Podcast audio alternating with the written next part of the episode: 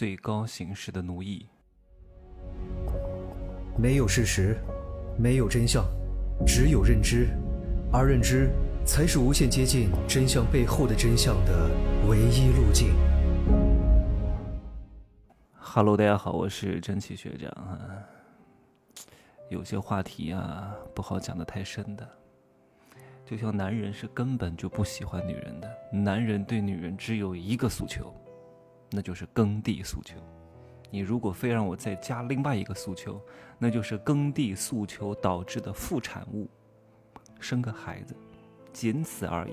如果去除掉这两点，男人是不喜欢和女人说话的。那女人其实也是不喜欢男人的。女人要的是什么？女人要的是男人给她提供的物质保障和一个安全的未来。这就是这两种人的诉求，没有谁会喜欢谁，只是喜欢这个人为他带来的价值，满足对方的需求，仅此而已。那为什么很多男人还要有这么强烈的道德诉求呢？哎呀，我要为女人天生付出什么？各位，中国的女人，你们已经非常幸运了。有哪一个国家的女人像中国男人一样这样对你们啊？天然的觉得啊，出去男生应该多承担一点。啊要为你们买单，啊，然后呢，就算发生了一些性关系，有些男人也会觉得亏欠你，要补偿你，你他妈爽的要命，两个人互不相欠，为什么男性还要补偿？那是因为长久的道德灌输造成了男人有这样的想法，对吧？你去试试那些外国的男的试试看，出门都 A A，还给你买什么东西，提裤子就走人，完全不负责任的。但是有些女人特别坏，她意识到了这一点，意识到了男女对耕地这件事情的欲望非常不一样，男人的这方面的欲望大于女人太多太多，所以呢，他就拿这个来拿捏男人。我看你们的表现，谁对我好，谁请我吃米其林餐厅，谁带我去住 b u r g e r y 酒店，谁给我买 Hermes 的包包，谁给我买 b u r g e r y 的戒指，啊，我就可能啊不一定和谁啊发生什么。我就看你们的表现好了啊！我是大美女，我是低罩杯，我的二两肉很挺。你们围绕在我身边，看你们的表现，看你们的付出。但是你们对我很好，我却并没有给你什么承诺。我可以收你们的东西，我可以接受你们的供养，我可以拿你们的钱，但是我不提供任何服务。啊，我的服务是什么？就是看你们继续表现。然后呢？当这个女人发现其中有一个男的可能要走了，并且她觉得这个男人呢，一直提供的价值还不错，啊，快要走了，她又不舍得，哎呀，丧失一个供养者，丧失一个公螳螂，这个时候向这条狗撒点面包屑，啊，拉一泡屎给它吃，反正狗爱吃屎嘛，啊，你过来吃啊，我给你亲个嘴啊，啊，我给你拉个手啊，你继续付出啊，你还是有可能和我获得耕地的权利的。然后有些男人就继续在这个女人身上投入，这个女这个男人可能付出了一百万，连觉都没有睡过。各位男宝们啊，你们千万不要被这种所谓的垄断了性资源的女人拿捏。你们为什么会觉得她是垄断的呢？为什么会觉得她很稀缺呢？他们真的很稀缺吗？只是因为你的思维没有打开，你的传统观念、道德束缚太重了。麻烦你打开你的思维，跟我多出去走一走哦。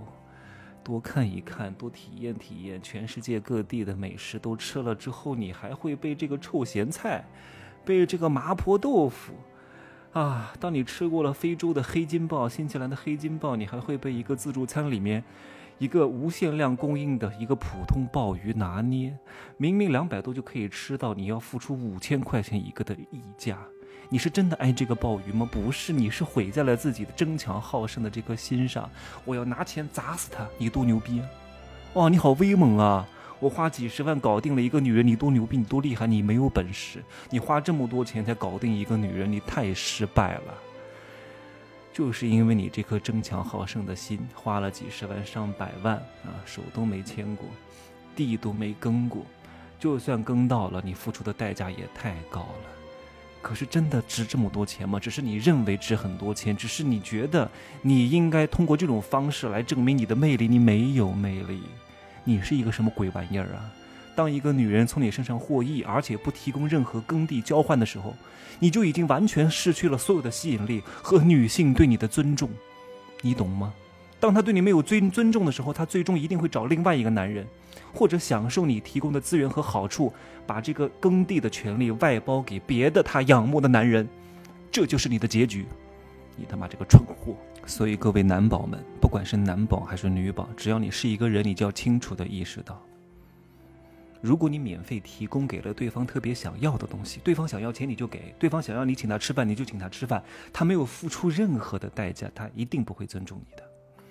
一个女人要什么？一个女人要的就是生存资源、物质资源、未来生活的保障。那她要拿什么去交换呢？你要清楚的让她意识到，你想要可以，你必须给我交换，你必须要提供你的服务，不然的话你就休想得到。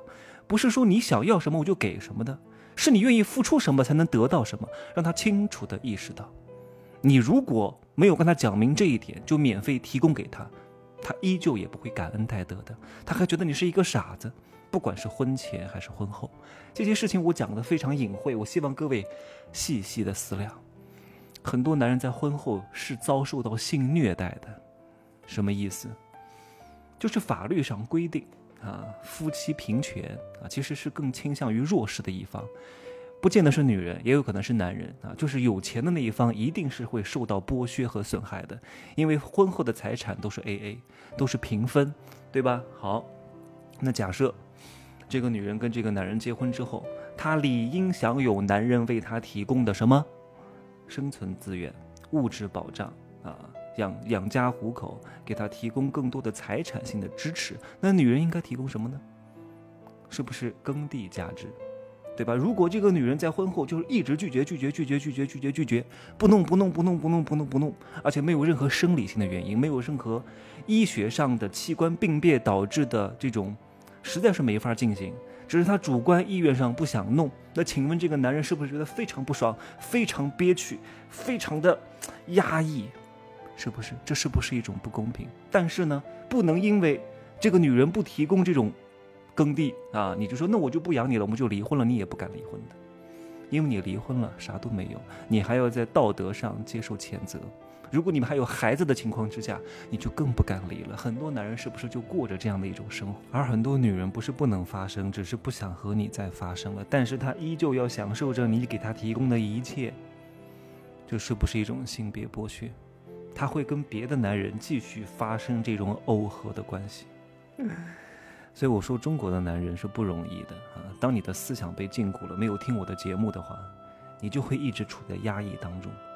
耕地方面没有办法得到满足。你看，我上次看到一个视频，那个男的在大街上撒泼打滚，就是我要耕地，我要耕地。谁？请问哪一个女人能够给我一个完美的耕地？太可怜了，太悲哀了。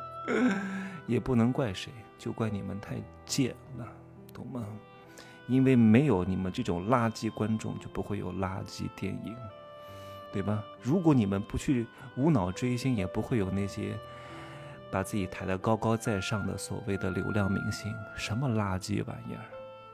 行吧，就这样说，你们闭门思过去吧，啊，拜拜。